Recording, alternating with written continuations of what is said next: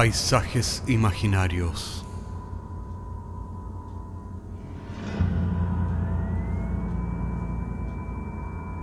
Una producción Cortés Rojas.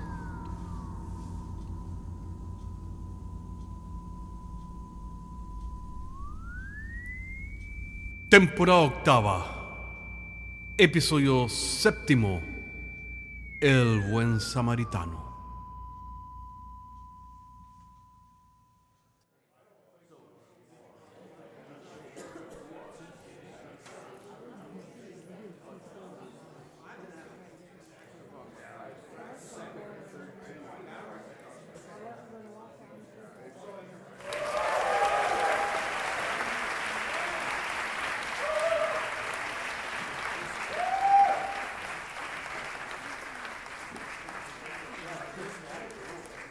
Comenzaré este relato diciendo que durante mis primeros años de estudiante en la Facultad de Artes de mi universidad, el consumo de cannabis era algo absolutamente normalizado entre los estudiantes y hasta en algunos profesores, me atrevería a decir. La gran mayoría de las personas que consumen esta planta experimentan relajación, hipersensibilidad a los estímulos sensoriales y algunos estados hilarantes Lamentablemente, habemos una minoría de personas que pueden llegar a experimentar un brote psicótico, como fue en mi caso particular. Debo añadir que en mi caso personal tal vez tenga que ver el hecho de que existen algunos casos de esquizofrenia en mi familia. Pero precisemos esta palabra. Esquizofrenia es una palabra que asusta, una etiqueta que predispone a la mayoría de las personas a pensar en algo peligroso y lamentable. Nada mejor que explicar o relatar en qué consiste el episodio psicótico particular de la persona que se está hablando, para saber exactamente de qué estamos, eh, qué estamos tratando de explicar y no entregarse a especulaciones monstruosas que nacen del desconocimiento de la situación particular. A lo largo de este relato me propongo acercarlos a este universo acerca del cual existen muchos prejuicios. Em, también quiero eh, dar un rostro humano a la experiencia psicótica, abordar lo que algunos llaman locura desde su propia lógica y coherencia, ya que por si no lo saben, hasta los delirios y estados no ordinarios de conciencia tienen su propia lógica y coherencia. Mis primeras experiencias que me condujeron a un mundo distinto estuvieron ligadas a los sentidos del tacto, del gusto, la vista. Durante estos estados, la trivial experiencia de ver o comer eran vividas como si fueran sucesos completamente nuevos y extraordinarios. Me hacía consciente de los miles de detalles que contienen los actos automáticos más sencillos de la vida era algo asombroso, era como ver, oír, tocar, respirar, comer, tomar el sol, caminar, todo como si fuera por primera vez. Sé que hay bastante literatura al respecto, de manera que no pretendo con esto eh, estarles contando nada nuevo. Las personas que se han interesado en este tema eh, conocen bastante, ¿no es cierto?, acerca de todo este este, estos mundos eh, alucinógenos, eh, esta, entrada a estos eh, mundos y a estos estados no ordinarios de conciencia. También esto tiene una representación en el arte, en la música, etc. Bueno, después de este corto periodo comencé a tener pensamientos absolutamente nuevos, a falta de encontrar otra palabra y a construir, teorías originales acerca de cómo funcionan algunas realidades. La creación de neologismos y el escuchar voces tan característicos de los llamados esquizofrénicos vinieron después, pero esto constituyó una parte muy mínima de un proceso complejo cuya realidad me propongo explicar. Este periodo de mi vida fue la iniciación a una nueva interpretación del mundo. Todo cuanto ocurría en mi vida era interpretado como un signo, como un símbolo, que tenía un significado o un mensaje personal dedicado a mi vida. Esto me permitía tomar decisiones. Creo que esta manera de, no racional de interpretar la realidad se parece a la forma en que tal vez las sociedades antiguas, precientíficas, entendieron el mundo. Sé que en la actualidad algunas culturas como la gitana conserva algunos de estos rasgos. Sea como sea, eh, me considero un sobreviviente de esta experiencia ya que lo primero, los primeros que, acusaron eh, eh, cuenta de, que algo no normal, por decirlo así, estaba ocurriendo fueron mis familiares más cercanos, quienes me derivaron a una institución eh, psicológica, psiquiátrica. mediante algunas sesiones me pude dar cuenta que la idea era medicarme, pero por parte de estos profesionales no había ninguna intención de entender la causa o la naturaleza de estos eh, estados eh, llamados psicóticos o, de alteración de la realidad. En realidad, ¿cómo podrían si ellos eh, solamente manejaban un vocabulario racional? De manera que ellos no se molestaron en sumergirse en el mundo que yo estaba experimentando eh, para ellos esto era una experiencia que debía borrar de mi, de mi persona. Para ellos el estar sano era eh, recordar estas experiencias psicóticas como un, un traspié en la vida, como, como una, mm, no sé, como una locura eh, temporal, a la cual no, ojalá nunca me, me volviera a acordar nuevamente. Eh, pero esto no respondía a, las profundas inquietudes que había obtenido yo de estos estados psicóticos. De manera que eh, empecé a darme cuenta que no iba a encontrar ninguna respuesta en este tipo de sesiones y tendría que encontrar las respuestas por mí mismo.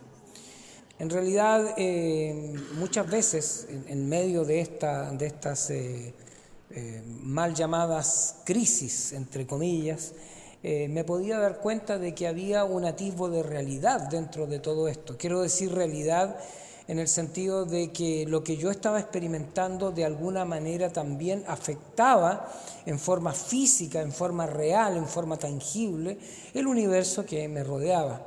Concretamente puedo recordar eh, la experiencia de haber llegado de noche a mi casa y unos perros eh, me, me, rodearon para, para ladrarme, para, para, tratar de atemorizarme.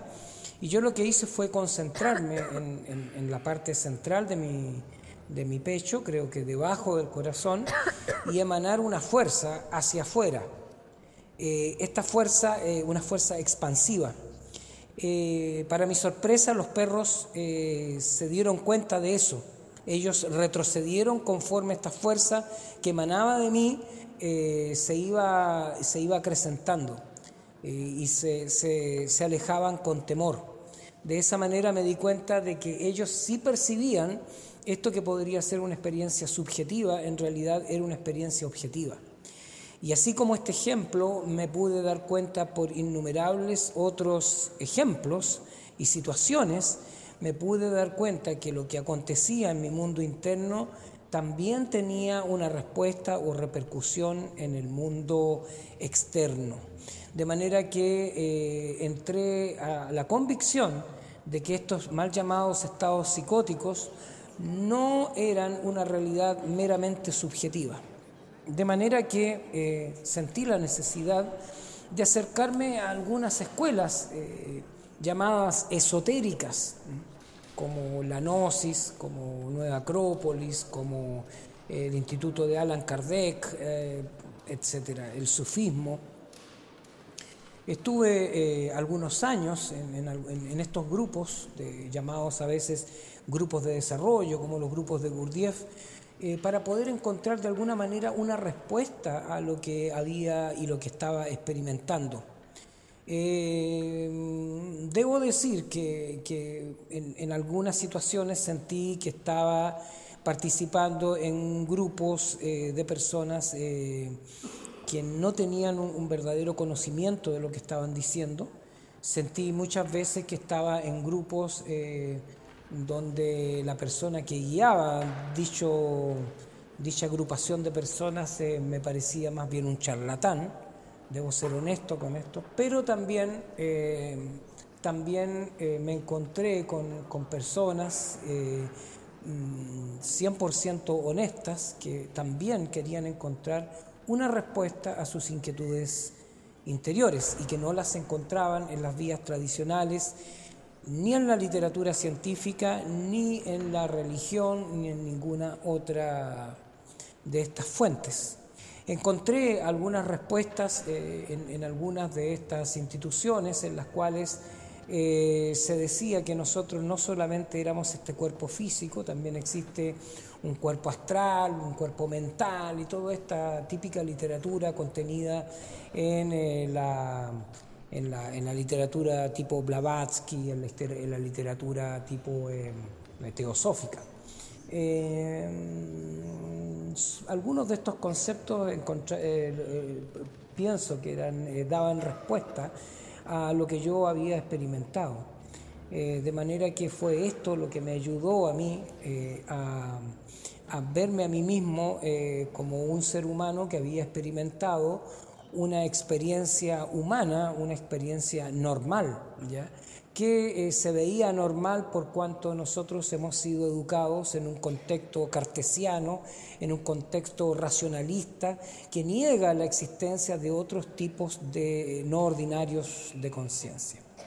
Es más, al día de hoy eh, me encuentro que convivo con estos estados que pienso que para la mayoría de las personas podrían ser llamados psicóticos, pero em, me encuentro con que muchas de las decisiones que tomo son en base a signos, a casualidades significativas, eh,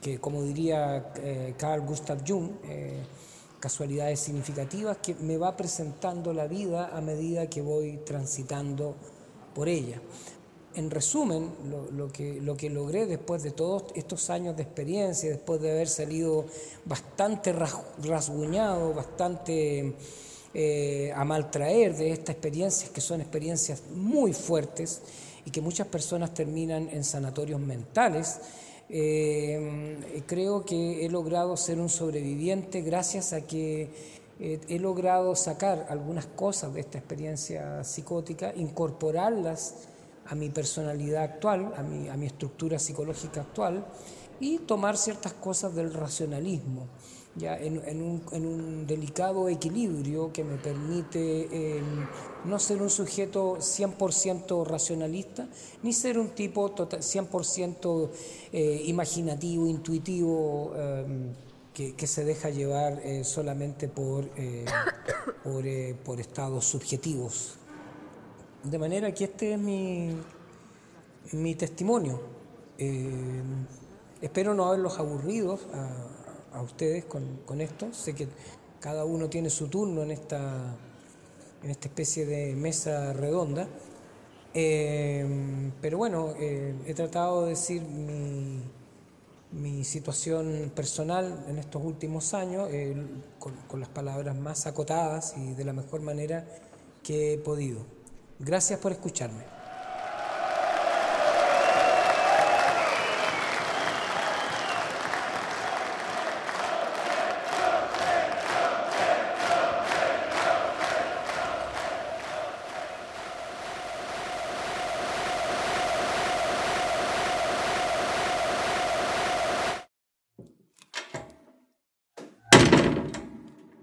Eh, bueno, aquí tenemos, bueno, Eh, este señor eh, acaba de dar este, este, testimonio, ¿no es cierto? Pero bueno, eh, esto no es una mesa redonda, señor, esto es un hospital clínico. Y usted está internado hace bastante tiempo.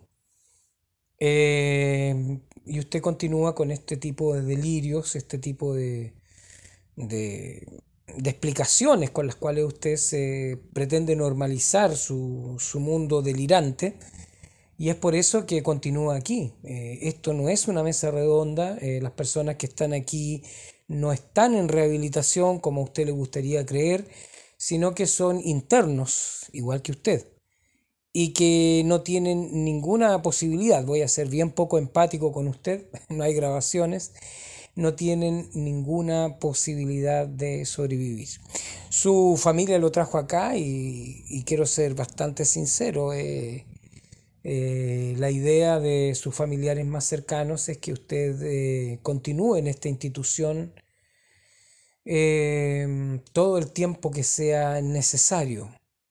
le debo advertir que en esta institución no sanamos a nadie y lo más probable es que usted eh, pase hasta el último de sus días en esta, su nuevo hogar, la institución de el buen samaritano.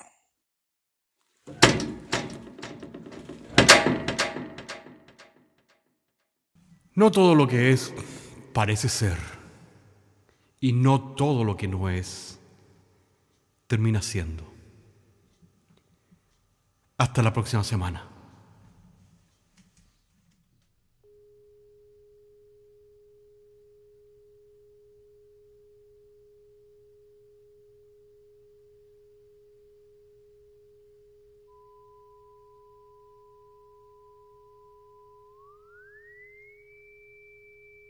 Paisajes Imaginarios es un podcast semanal que se distribuye con una licencia pública general.